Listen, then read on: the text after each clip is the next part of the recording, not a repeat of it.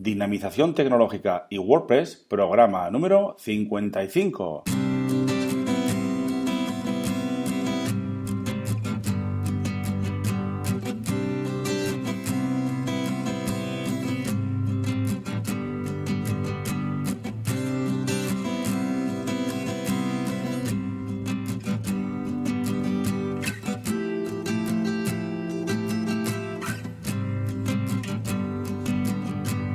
Buenos días a todos y a todas. Recibid un cordial saludo de parte de Óscar Abad Folgueira, que es quien nos habla. Bienvenidos, bienvenidas a un nuevo programa del podcast Dinamización Tecnológica y WordPress. Ya sabéis que aquí, en este podcast, hablamos de y sobre WordPress. Difundimos la palabra de WordPress. Hablamos de noticias, plugins, temas, desarrollo, WooCommerce, tecnología y muchas cosas más relacionadas siempre con WordPress. Os recuerdo que tenéis la zona premium donde podéis encontrar cursos, plugins y temas premium formulario de soporte para vuestras dudas y más cositas. dinavime.com barra zona guion premio. Bien, pues hoy es jueves y como cada jueves nos toca hablar de WooCommerce y temas relacionados. Pues bien, hoy vamos a hablar sobre los tipos de productos de WooCommerce. Bien, pues sin más, comenzamos.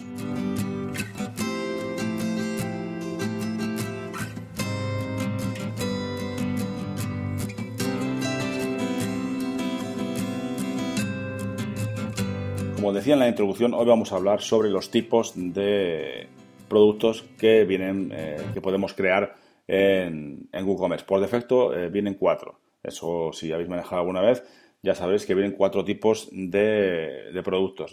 El producto más sencillo, el más típico, el que, el que más eh, hay, el que más existe, pues podría ser el producto simple. El producto simple o los productos simples son productos normales y corrientes que los vendemos separadamente individualmente y no tienen variaciones. Por ejemplo, pues una silla, un smartphone, una televisión, ¿vale?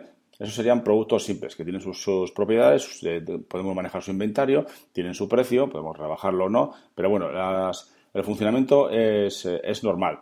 Y, los productos eh, son independientes, por decirlo de alguna forma, ¿no? Se venden independientes, aunque se puedan comprar varias cantidades, ¿no? Cinco o seis de cada, de cada uno de ellos, pero es un producto individual.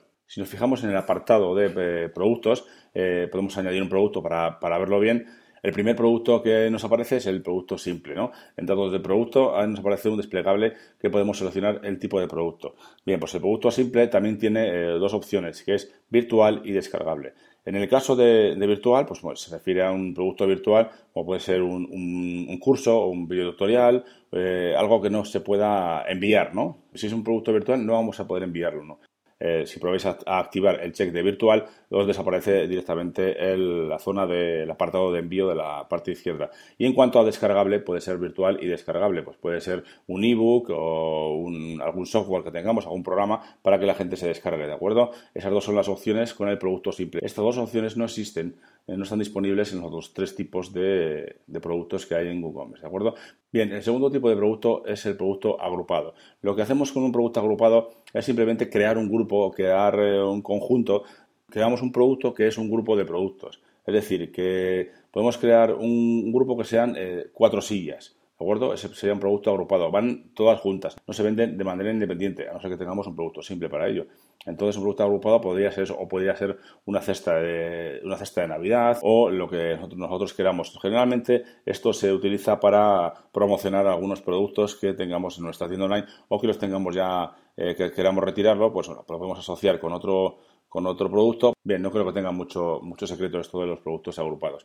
El siguiente tipo de producto es el producto externo o afiliado. Esto está muy de moda, así que hay muchas, eh, muchas tiendas online o muchos e-commerce que, venden ese tipo de producto. Al final, un, producto externo afiliado, el producto no lo tenemos nosotros en nuestro almacén, no tenemos stock, sino que vendemos productos de terceros. Lo más típico es eh, vender productos, por ejemplo, de Amazon, ¿no? En nuestra creamos una tienda online, una página web donde vamos a eh, vender productos de Amazon. Los anunciamos y luego eh, llegamos a un acuerdo con Amazon. Bueno, Amazon llega a un acuerdo con nosotros y nos da una comisión por cada venta, ¿de acuerdo? Esto es, es muy sencillo, más de lo que parece. Y por último vamos a ver el producto, los productos variables. Bueno, esto ya tiene un poquito más de miga. Eh, un producto variable puede ser, por ejemplo, la, silla que hemos comentado antes, o por ejemplo, un smartphone. Un smartphone eh, puede tener diferentes variaciones, o una camiseta, la típica camiseta que, eh, o pantalón, que cuando lo vendemos tenemos diferentes, diferentes colores e incluso diferentes tallas, ¿no? Esas tallas y esos colores serían variaciones. Puedes comprar un pantalón azul, de la talla 42 o de la talla 48 o de la talla 35, no sé, o 36, perdón, no impares. Bien, o lo mismo pasa con los smartphones, ¿no? Puede ser de, diferente color. Entonces, ese tipo de variaciones habría que crearlas con los atributos, ¿vale? Eso lo podemos ver en otro, en otro momento, pero para que sepáis que se pueden crear variaciones, además de una forma muy sencilla. Luego, si creamos los atributos, él mismo nos genera las variaciones. Le podemos configurar para que nos genere las variaciones. Si tenemos atributos de, color y talla, pues nos va creando eh, diferentes variaciones con todos los atributos o con los que le digamos nosotros, ¿de acuerdo? Bien, estos son los productos que vienen, eh, los tipos de producto que vienen por defecto con WooCommerce cuando lo instalamos. No viene, solo vienen estos cuatro tipos de productos. Ya digo que los productos simples también podemos hacerlos virtuales o descargables, ¿no? Si queremos eh, añadir algún tipo de producto eh, que no está en, WooCommerce, deberíamos utilizar algún, algún plugin, como por ejemplo los productos reservables, ¿no? Un producto reservable, como puede ser una habitación de un hotel o una mesa de un restaurante, etcétera. Eso se podría hacer directamente con eh, plugins de reservas, ¿no? El más famoso es el, Bookings de, de WooCommerce, que es muy, muy bueno, aunque es un poquito caro, pero es muy, muy bueno. También hay productos de suscripción. Estos son otro tipo de productos que también hay varios plugins que implementan este tipo de producto y el más famoso, el más, yo creo que es el mejor, yo lo, yo lo uso, por ejemplo, es el, WooCommerce Subscriptions. Bien, y como no quiero aburriros demasiado, sí que hay, existen otro tipo de productos y, seguramente muchos, ¿no?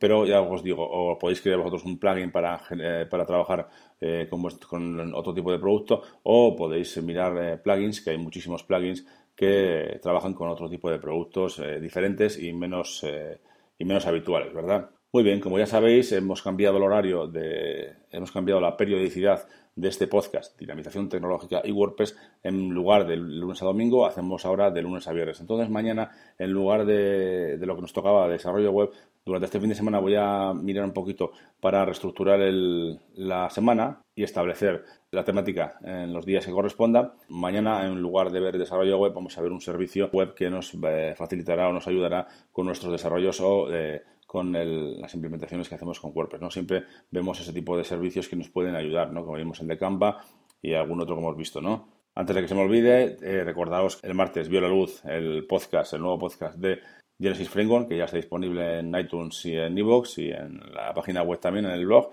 O sea que si os apetece y os interesa Genesis Framework y todo lo relacionado con él, podéis ir a escucharlo y suscribiros y cinco estrellitas, eh, me gusta y demás, ¿no? Bien, pues sin más lo dejamos por hoy y mañana tendremos un nuevo programa. Y, en este caso, el viernes hablaremos de un servicio web que nos va a ayudar a, que nos va a ayudar en nuestros desarrollos o implementaciones con WordPress. También os recuerdo que podéis valorar este podcast en iTunes eh, con cinco estrellas y también en iVoox. Y para terminar, ya sabéis que podéis enviarme vuestros mensajes de dudas, apreciaciones, sugerencias, etcétera, a través del formulario de contacto de dinapime.com. Muchas gracias a todos y a todas y hasta mañana.